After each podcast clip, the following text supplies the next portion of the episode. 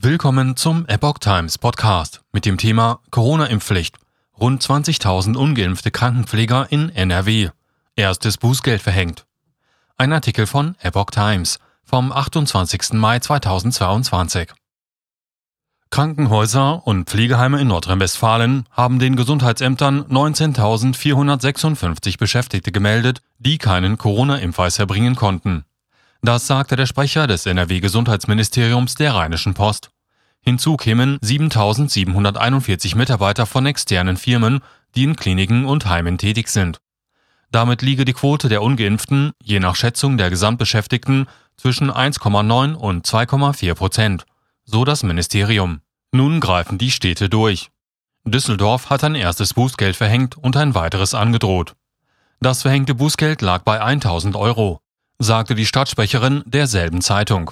Auch Duisburg kündigte ein hartes Vorgehen an. In jedem berechtigten Fall sei eine Ahndung beabsichtigt.